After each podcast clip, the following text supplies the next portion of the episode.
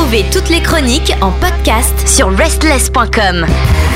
Bienvenue à vous toutes et à vous tous. Et oui, oh là là, il est de retour. C'est Ilan pour sa déborde de foot. Salut Ilan. Salut Pierre, salut chers auditeurs, salut chères auditrices. Je suis de retour pour vous jouer un mauvais tour, la Team Rocket. Ah oui? Ouais.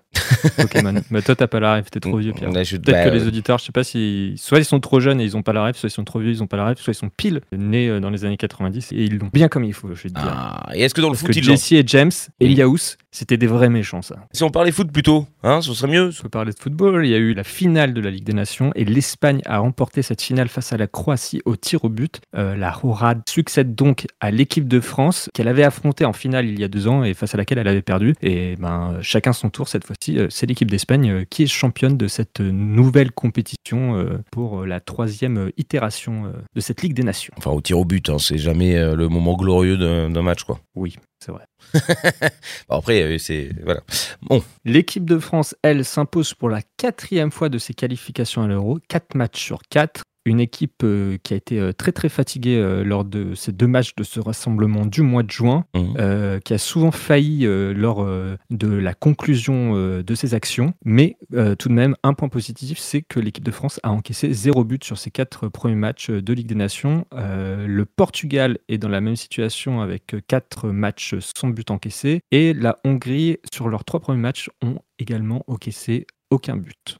Ah, c'est. Euh, bah, euh, l'aspect positif, euh, c'est des défenses de fer. Ah. Et peut-être une envie bientôt de vaincre aussi, ce serait pas mal. Non, non, l'envie était là. euh, mais après, c'est vrai que bah, on a joué contre Gibraltar, donc une équipe qui est censée être beaucoup plus faible sur le tableau. Et comme l'équipe de France a mené euh, dès l'entame de match, on sentait qu'ils n'avaient pas la pression de la mettre au fond. Tu vois. D'accord. Donc euh, ils ont gagné 3-0, mais un peu facile. Et face à la Grèce, euh, il y avait plus d'adversité, mais euh, à partir du moment où la Grèce euh, a pris un carton rouge, la France, je ne sais pas s'ils se sont laissés aller, quoi, mais sur, il y avait des contre-attaques où on était trois attaquants de la France, et au lieu de jouer ensemble, de la mettre au fond, il y a des choses qui ne ressemblent pas forcément à nos attaquants, comme Kylian Mbappé qui fait des passes au Ah lieu oui. de frapper, qui n'est pas à son habitude. Et voilà, donc c'était un petit peu léger, mais il y avait de la motivation. On voit qu'il y a quand même euh, des cadres dans cette équipe, notamment euh, Griezmann qui s'est pris un high kick de son adversaire euh, Mavropanos euh, et qui a fini avec euh, du coup le lendemain euh, des points de suture, bien bien ouvert euh, au niveau de un peu à côté de l'arcade. Ah oui. Donc il saignait euh, comme il faut, euh, mais il est revenu euh, sur le terrain euh, pour euh, la suite euh, du match. Donc Mm. euh, lui était bien dans l'agressivité euh, comme on le connaît. euh, voilà, donc euh, on attend euh, ce renouveau de l'équipe de France, mais euh, quand même c'est prometteur. C'est les quatre premiers matchs de Mike Maignan euh, au but. Il n'en a caissé aucun but, sachant que le match contre Gibraltar, il était un petit peu euh, moins bien physiquement. Donc c'est Brice Samba euh, qui avait fait ce match. Donc c'était son premier match à Brice Samba également au poste de gardien de l'équipe de France. Et donc on a une nouvelle hiérarchie dans cette équipe de France au niveau des gardiens. Mhm. On avait euh, donc Lloris qui a pris sa retraite il y a quelques mois. Mike Maignan est donc le numéro 1 et Areola est passé numéro 3 et c'est Brice Samba qui est le numéro 2, ce qui est un peu logique au vu des performances de chacun euh, avec leur club respectif. Brice Samba qui joue à Lens et qui a fait une saison exceptionnelle. Bon bah très bien, on avance. On espère que tous ces nouveaux visages euh, feront euh, le futur bonheur de tous les fans de football français bien sûr. Ouais, et euh, équipe de France, on reste toujours euh, sur l'équipe de France. Euh, France Télévisions et le groupe M6 ont obtenu les droits de diffusion de la prochaine Coupe du Monde féminine de football, Ah, qui est organisée enfin. en Australie et en Nouvelle-Zélande. Donc enfin, Bah oui. on retrouvera donc nos bleus au féminin du 20 juillet au 20 août sur France 2, France 3 et W9. Montant de l'opération pour les deux diffuseurs, à eux deux, ils ont déboursé à peu près 10 millions d'euros. Oh oui, bon ça va. C'est pas cher mais c'est bon, c'est bien. Au moins ça avance. Je sais pas comment on peut voir Au ça. moins, on pourra peut voir les matchs. Voilà, nous au moins on pourra voir les matchs. On pourra assister à tout ça et les soutenir. Allez les Bleus. Équipe de France encore et toujours, c'est l'Euro Espoir. Les Bleuets affrontent ce soir l'Italie à 20h45. C'est le premier match de cet Euro des moins de 21 ans. Dans la poule, il y a la France, la Suisse, la Norvège et l'Italie. La dernière fois que la France avait remporté la compétition, c'était il y a 35 ans. Ah oui. Donc merde. on espère que cette euh, génération dorée française pourra renouer avec la victoire. Pour info, donc on pourrait retrouver titulaire euh, ce soir dans cette équipe de France des joueurs qu'on connaît ou qu'on ne connaît pas euh, forcément, mais il y a déjà des joueurs qui ont moins de 21 ans mais qui sont déjà euh, titulaires euh, dans des grands clubs français et européens. Mhm. Donc on aura Ilan Mélier a priori titulaire, Pierre Caloulou, Castello Luqueba, Kefren Turam, Maxence Cacré, Arnaud Calimundo et Amine Gouiri. Ok. Eh ben écoute, c'est à regarder, à suivre et là aussi à soutenir. hein. Il va falloir se battre. Ouais, donc on a une belle équipe. Euh, Après, euh, en jeune, euh, c'est vrai que ces derniers temps, on a toujours eu des belles équipes avec peu de résultats. On espère que ça va changer. Euh, maintenant, c'est l'été. Euh, qui dit été dit transfert. Donc on a Ilkay Gundogan qui a remporté la Champions League il y a quelques jours avec Manchester City, mais le Mancunien serait déjà sur le point de changer d'air, et ce, du côté de Barcelone. Donc il a fait ce qu'il avait à faire euh, avec Manchester City. Il a gagné le plus beau titre et il se casse. C'est un peu, c'est un peu le truc en ce moment, ça, hein, les gens qui se cassent. hein. ah ben on va voir ça. Hmm. Donc on a Kai Havertz qui pourrait rester du côté de Londres, euh, mais passer de Chelsea à Arsenal. Un beau butin euh, pour Arsenal. Euh, du côté du PSG, on a l'émir du Qatar qui a dit qu'il serait prêt à vendre Kylian Mbappé. Le propriétaire du PSG aurait lancé un ultimatum, un nouvel ultimatum à Kylian Mbappé, qui devrait prolonger avant la reprise de l'entraînement, ou sinon il devra être vendu. Donc euh, ah, on resserre les vis, euh, on est très sérieux du côté du Qatar. euh, on va voir euh, un faux ou un tox. Pour le moment, le Qatar en demande 200 millions d'euros pour le transfert de Kylian Mbappé s'il venait à partir. Le Real, qui est euh, peut-être le club le plus probable pour un départ de Kylian Mbappé, lui proposerait euh, 120 millions d'euros pour euh, D'accord. l'acheter. Ouais, bon, c'est Euh, pas la même un somme. faux hein. ou un tox. Après, une autre possibilité pour Kylian Mbappé, ce serait de rejoindre Manchester United. Moi, je suis pas sûr qu'il ait très envie de rejoindre Manchester United, mais le Qatar pourrait également racheter Manchester United pour 6 milliards d'euros. Donc, euh, le Qatar ne perdrait pas la face. Kylian Mbappé resterait euh, entre guillemets propriété euh, du Qatar, mais euh, du côté de Manchester United. Donc, c'est aussi une possibilité. Il y a d'autres transferts en cours du côté du PSG. On a Xavi Simons qui pourrait revenir au PSG. T'es parti cet été au direction le PSV d'Eindhoven en- aux Pays-Bas, mais le club disposerait d'une clause de rachat de 6 millions d'euros seulement. 6 millions d'euros parce que c'est un joueur qui a éclaté un peu cette année.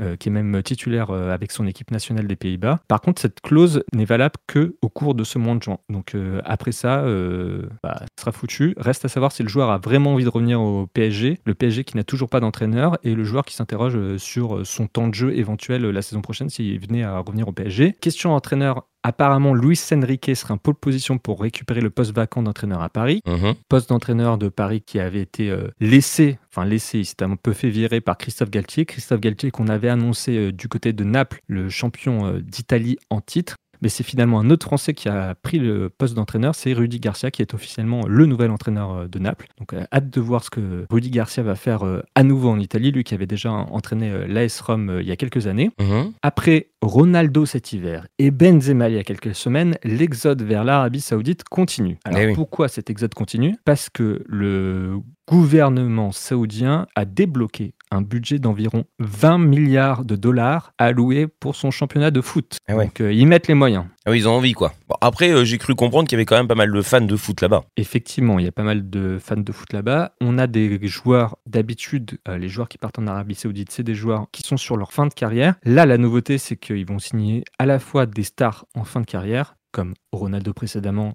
Benzema euh, ces dernières semaines, mais aussi des joueurs euh, un peu plus jeunes et qui sont pas forcément euh, entièrement finis. Mhm. Donc il y a beaucoup de budget pour transférer les joueurs, pour payer des contrats mirobolants aux joueurs, donc à voir ce que ça va donner. On a eu des nouveaux transferts depuis, on a N'Golo Kanté qui a rejoint Benzema à Al Ittihad, Mhm. on a Ziyech qui aurait signé à Al Nasser euh, pour rejoindre Ronaldo. Et après, du côté de Chelsea, on a un gros départ euh, groupé. On a Edouard Mendy qui partirait à Al Ali et on aurait euh, Koulibaly qui partirait à Al Hilal et euh, Al Hilal qui pourrait aussi euh, recruter Morata et Neves. Euh, Bon, je suis pas forcément au point sur le- les noms et les prononciations des noms des clubs euh, saoudiens, mais ça va venir avec l'habitude, je pense. Mhm. Euh, Pierre, tu pourras nous aider Ah, évidemment. euh, éventuellement. Par contre, tout ça pose un petit problème, surtout du côté de Chelsea, parce que Chelsea est détenu par une société dans laquelle les fonds saoudiens détiennent des parts. Et donc le fonds saoudien, c'est ceux qui financent le championnat de foot à hauteur de 20, millions de, de 20 milliards de dollars. Mhm. Euh, J'ai du mal, hein, tellement les sommes sont grosses. Et donc, ils financent à la fois leur club et à la fois, ils financent l'entreprise qui est propriétaire de Chelsea, sachant que là, ils viennent d'a- d'acheter trois joueurs de Chelsea à des prix mirobolants. Donc, on se pose euh, pas mal de questions euh, du côté de la Première Ligue et les adversaires de Chelsea en Première Ligue sont pas forcément contents parce que ça permet à Chelsea de renflouer ses caisses malgré leur gestion financière très très hasardeuse cette dernière année et ça leur permettrait de rentrer dans les clous du du fair play financier et de pas être pénalisé en vendant des joueurs à des prix peut-être au-dessus de leur valeur réelle. Donc tout ça va peut-être découler sur des investigations pour savoir les tenants, les aboutissants de tous ces transferts entre Chelsea et l'Arabie Saoudite parce qu'ils transfèrent des joueurs à plusieurs clubs saoudiens. Mais il y a, je crois, carrément des émissaires saoudiens qui sont venus dealer avec Chelsea. Un petit package, tu vois, un petit 2 achetés, 3 offerts. pas trop comment ça se passe. Mais En tout cas, ça expliquerait pourquoi Chelsea a acheté autant de joueurs. Est-ce que tu penses qu'ils avaient prévu à l'avance que l'Arabie Saoudite allait. Et s'ils ont de l'argent dans le truc et qu'ils ont préparé leur coup, euh, euh, c'est euh, intelligent de leur part. Après, légal, je ne sais pas, mais on se posait des questions sur le fait d'acheter, d'acheter, d'acheter, d'acheter, de se dire mais qu'est-ce qu'ils vont faire de tous ces joueurs? Il y avait, alors j'ai lu, mais je ne sais pas si c'est vrai qu'il y avait peut-être 80 joueurs à Chelsea qui avaient des contrats professionnels, donc ça faisait énorme. et donc là, ils ont revendu une partie à l'Arabie Saoudite. Il y en a qui vont partir libres, il y en a qui vont avoir leur contrat résilié, etc. Donc ils vont essayer quand même d'amenuire et de tondre le mouton un petit peu. Hum, joli. Ok, ok. Euh, sinon, il s'est passé quoi d'autre? Bah, c'est tout, Pierre. Ah bah, c'est déjà pas mal. bon, bah écoute, euh, à l'avenir, là, c'est les vacances. On est off, on a que la coupe, c'est ça? C'est vrai, Pierre. Tu as totalement raison. Bah, on a l'Euro des moins de 21 ans qui a commencé euh, hier ou avant-hier, mais dont l'équipe de France va commencer seulement ce soir. On aura au mois de juillet et au mois d'août la Coupe du Monde féminine. Donc ça sera en plein après-midi, je crois, les matchs pour nous, vu que ça se déroule euh, en Océanie, cette Coupe du Monde. D'accord. Et surtout, euh, ce qui va euh, nous occuper beaucoup, c'est les transferts et une certaine saga Mbappé, comme chaque année, parce que ce n'est que le début, à mon avis. Eh ben, on va garder un œil là-dessus, et surtout, bah, je pense qu'on peut presque d'ores et déjà souhaiter à tout le monde de bonnes vacances d'été, parce qu'on est rentré en été, hein, on a passé le 21, hein, c'est bon, hein. on peut commencer à dire bonnes vacances. C'était la fête de la musique hier. T'ai vu d'ailleurs avec ton petit tambourin dans la rue, Pierre, ah, interpréter. Je voulais essayer d'être Chantal Goya. Bah c'est tout moi. J'ai pas pu m'en empêcher. J'ai pas pu m'en empêcher. C'est le seul moment dans l'année où je me permets ce genre d'expression. Et est-ce qu'on peut conseiller à nos auditeurs et auditrices de mettre des étoiles sur leurs applications euh, d'écoute, euh, de streaming, de nous mettre des commentaires, de nous dire ce qu'ils veulent pour l'année prochaine, ce qu'ils ne veulent plus pour l'année prochaine? Bah, On peut le dire. Et puis ils peuvent d'ailleurs aller même sur facebook.com/slash rstlss radio. Et dans à propos, il y a alors euh, le, en dessous du texte d'explication de ce que nous faisons, eh bien un lien vers notre Discord voilà, comme ça, il suffit euh, de cliquer dessus ou alors euh, tout simplement sur sls.com en haut à droite, il y a une toute petite icône, comme ça vous cliquez dessus puis vous nous rejoignez. C'est magnifique. Merci Ilan. Toutes nos émissions et chroniques sont maintenant disponibles sur vos plateformes de podcast préférées. Spotify, Deezer, Apple, Amazon. N'hésitez pas à vous abonner.